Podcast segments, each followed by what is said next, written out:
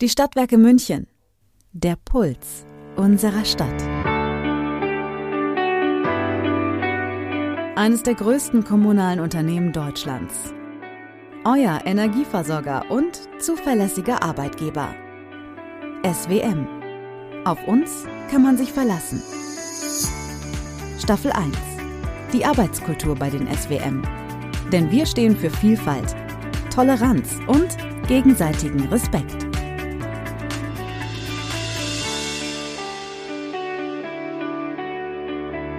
Ein herzliches Willkommen, liebe Hörer, zu einer neuen Folge unserer Podcast-Staffel Arbeitskultur. Das ist das große Thema, um das es sich dreht bei unserer ersten Staffel von Stadtwerken München. Und wir haben heute das Thema Vereinbarkeit von Beruf und Privatleben.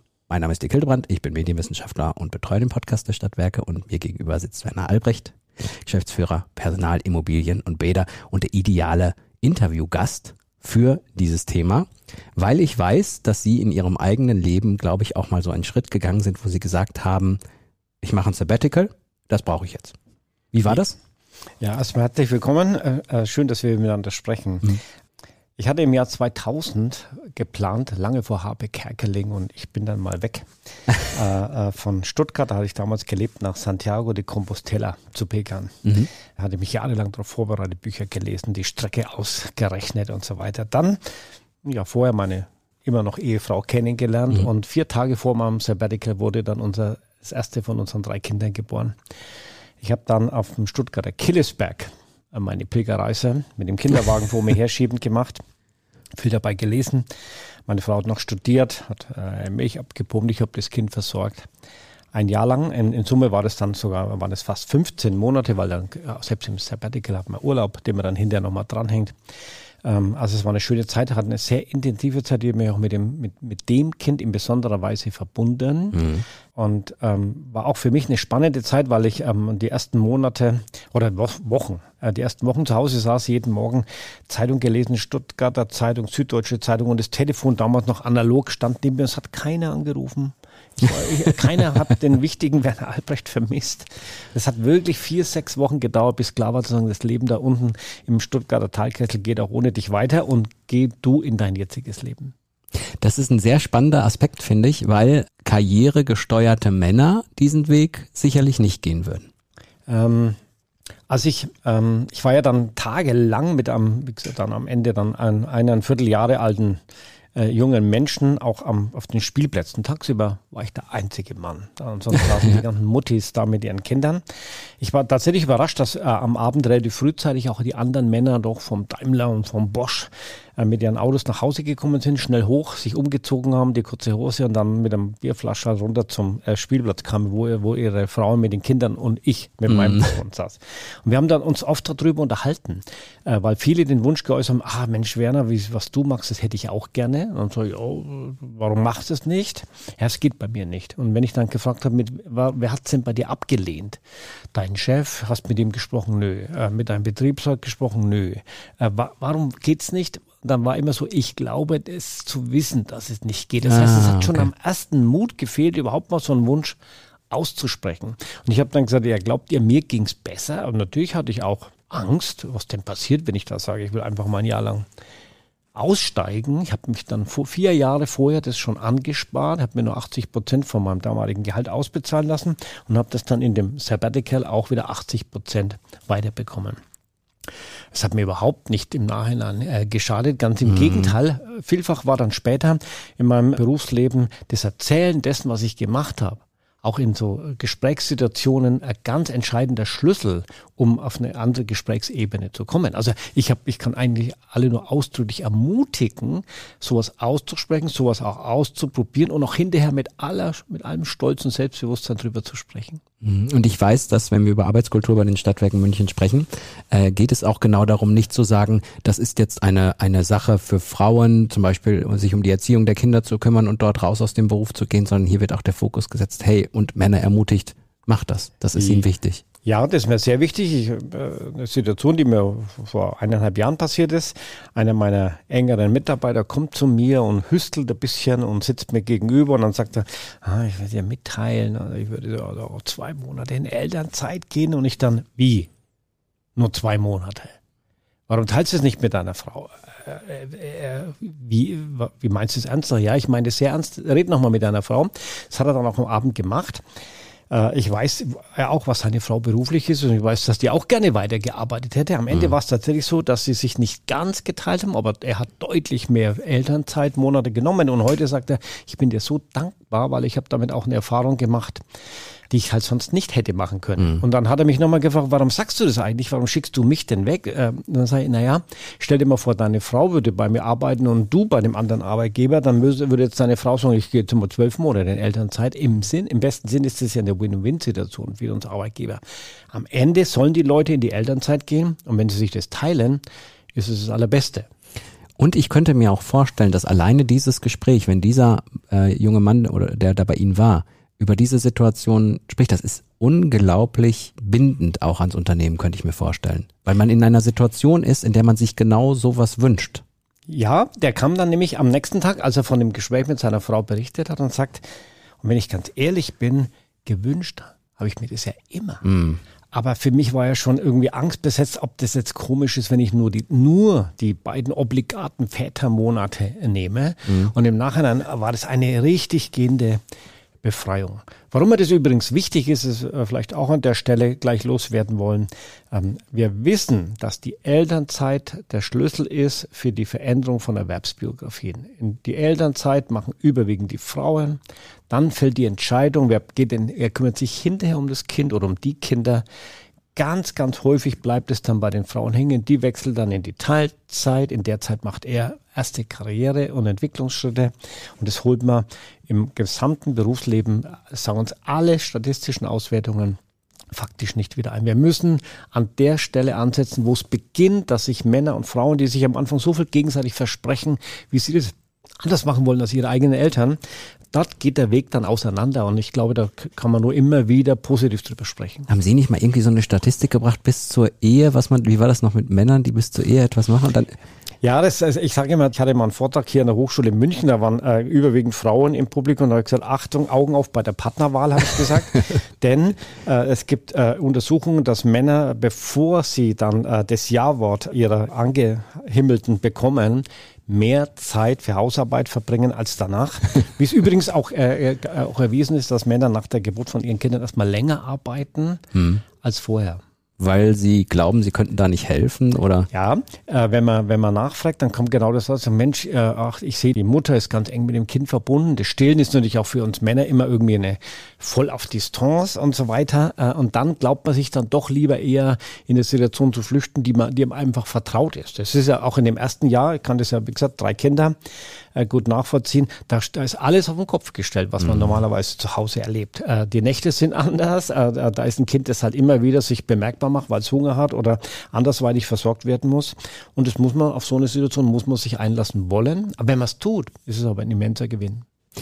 Ich denke auch, dass wir von einem äh, Bild weg müssen, dass wir Männer haben, wo wir ähm, darüber sprechen, wir müssen möglichst viele Stunden im Unternehmen arbeiten, wenn wir die Karriereleiter wollen, wenn wir Potenzialentfaltung wollen, wenn wir dem Unternehmen weiterhelfen wollen, müssen wir unbedingt über Grenzen hinausgehen etc. Ich glaube, das ist es heute gar nicht mehr. Und ich könnte mir vorstellen, dass das bei vielen auch das Problem ist, überhaupt die Frage als Mann zu stellen, kann ich mich um die Kindererziehung kümmern, weil sie einfach ein anderes Bild davon haben. Und heute wissen wir ja ein falsches Bild. Ja, viele Männer äh, definieren sich ja heute tatsächlich auch anders, als das noch unsere Vätergeneration äh, gemacht hat.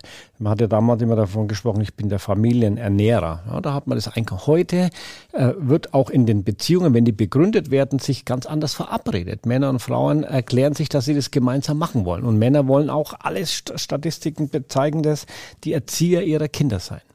Wenn aber die Situation eintritt, und dann war mir das vorhin so wichtig. Und dann beginnt an der Stelle, wie teilen wir uns die allererste Phase auf? Ich bin übrigens gespannt, weil andere Länder haben das ja zum Teil auch anders geregelt, die Elternzeit, wo Männer mehr Zeit in Elternzeit verbringen, dass das der Schlüssel ist, dass wir da tatsächlich mutiger werden, darüber zu reden, wie wir uns das eigentlich vorstellen. Denn die Wünsche sind vorhanden und wurden auch am Anfang in der, in der, in der Paaranbahnungsphase auch ausgesprochen. Das mhm. wissen wir auch, ähm, aber später ganz anders gelebt.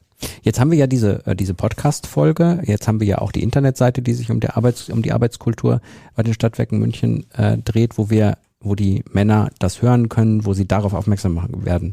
Gibt es noch andere Maßnahmen, wo Sie sagen, ich möchte eigentlich am liebsten, dass dieses irgendwie alle mitbekommen und alle sich darüber Gedanken machen? Was wir für die Männer bei den Stadtwerken äh, machen wollen, ja. Äh, ich sage immer, was ich in Summe brauche, sind eigentlich männliche Role Models. Mhm. Ähm, äh, dass Männer auch dann mutig sind, äh, sich auch zu zeigen mit dem, was sie anders tun. Wir haben vor kurzem in einer Ausgabe unserer Mitarbeiterzeitung bei den Stadtwerken auf einer ganz langen auch Fotostrecke Männer porträtiert, die eben vier, sechs, acht, zehn Monate in Elternzeit waren. Das sind absolute Solitäre. Mhm. Und gleichwohl hat es einen immensen äh, äh, Effekt auf den Flurfunk und auf ah, die ja. Kaffeegespräche gehabt. Erstens, wusstest du das? Mhm. Zweitens, Könntest du das auch, also haben Männer sofort begonnen, wäre das auch was für dich? Die haben sofort begonnen zu vergleichen und eigentlich ist es eine unglaublich gute Wurzel, die wir da gelegt haben und die mhm. müssen wir jetzt ein bisschen gießen und schauen, dass draus wächst. Es gibt bestimmt viele Unternehmer, die sagen, ah, was erzählt er da? Dann gehen die alle da so und dann ist das hinter. Aber ich glaube, die Gesamtrechnung ist wirklich am Ende mit dieser Zugehörigkeit zum Unternehmen, mit diesem Wissen darauf, dass ich flexibel bin etc. und sie dann eben nicht neue Leute alle zehn Jahre holen müssen, genau. dass die Rechnung immer aufgeht. Ja, also auch, also jeder Unternehmer weiß ja das Stichwort Wertschätzung, Empathie, also Nähe zu den eigenen Mitarbeitern. Wenn ich an, jemand in meiner Belegschaft so und so viele Männer habe, die eigentlich anders leben, als sie sich das wünschen, ja, dann weiß man doch, dann kann sich doch jeder Amateurpsychologe denken, ja. dass das auf Dauer dann nicht funktionieren kann. Mit Motivation, mit Leidenschaft und auch mit Ver Verstehen werden. Jeder möchte doch verstanden werden wollen. Mhm.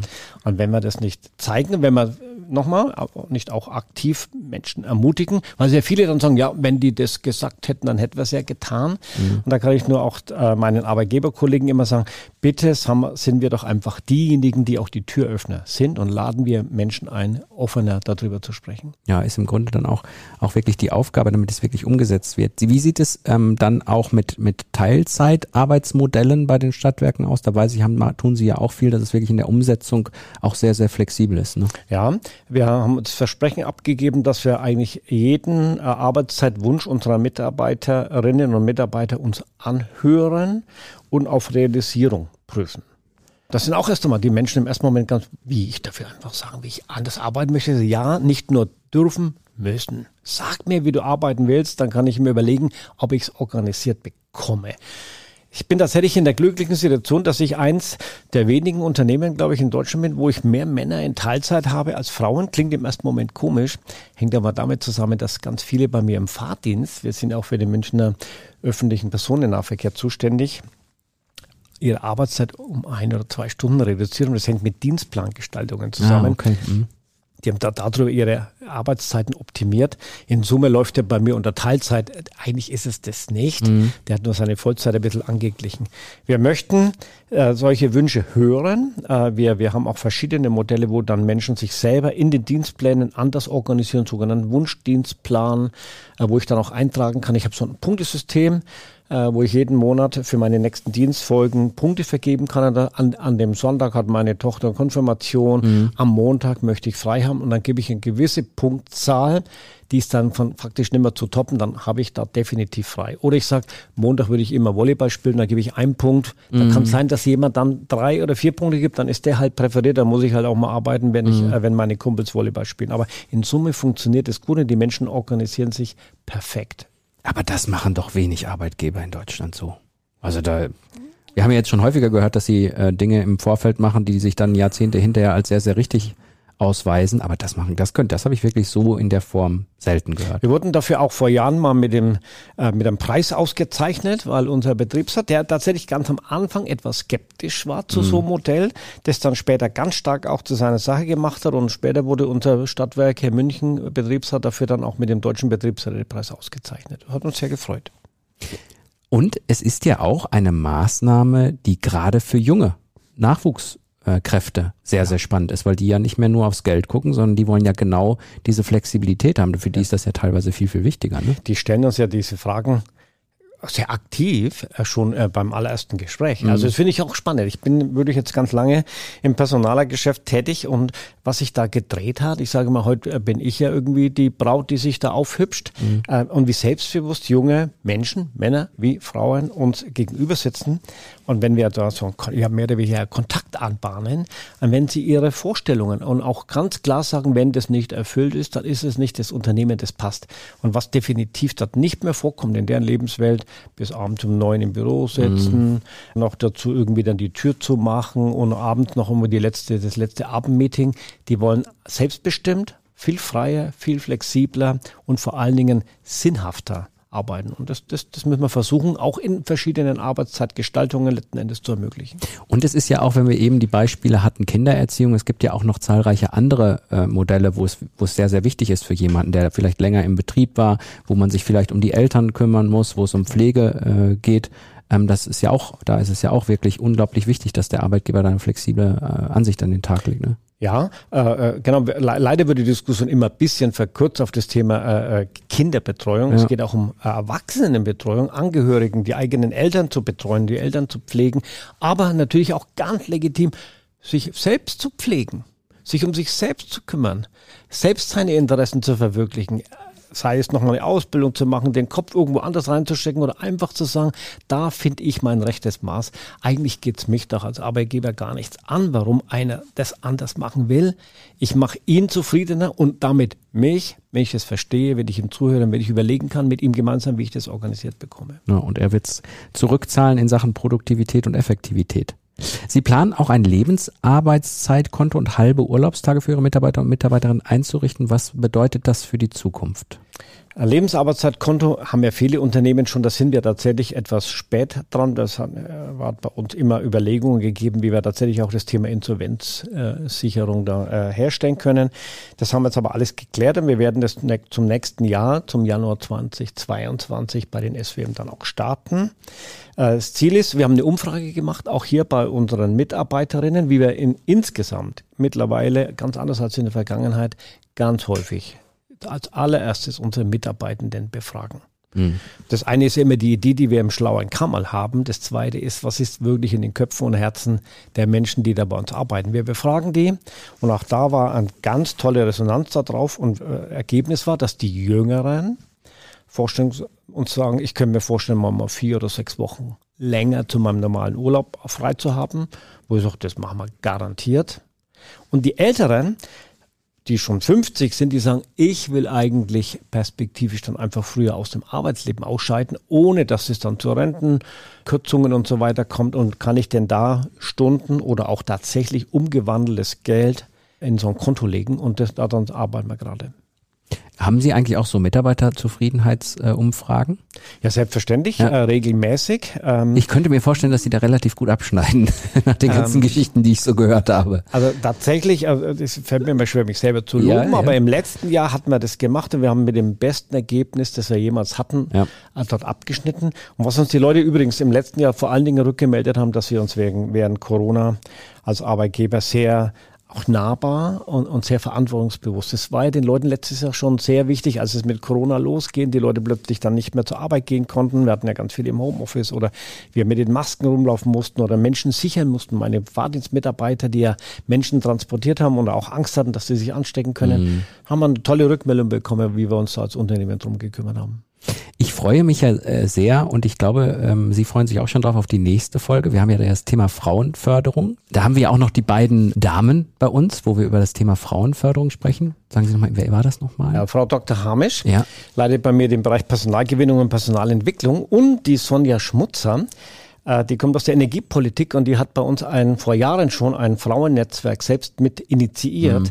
Und ich kann heute schon sagen, also ich würde einschalten, denn das sind zwei von ganz vielen starken Frauen der SWM dann zu hören. Ja, da freuen wir uns sehr auf die Folge. Das wird die nächste Folge dann sein, die wir hier veröffentlichen. Und dann werden wir uns um das Thema Frauenförderung kümmern. Herr Albrecht, danke Ihnen. Danke, Servus. Sehr interessante Informationen. Und liebe Hörer, ich sage auch Tschüss. Bis dann.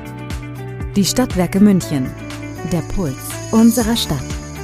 Mehr zur Arbeitskultur der SWM mit weiteren spannenden Themen gibt's auf www.swm.de slash karriere. SWM. Auf uns kann man sich verlassen.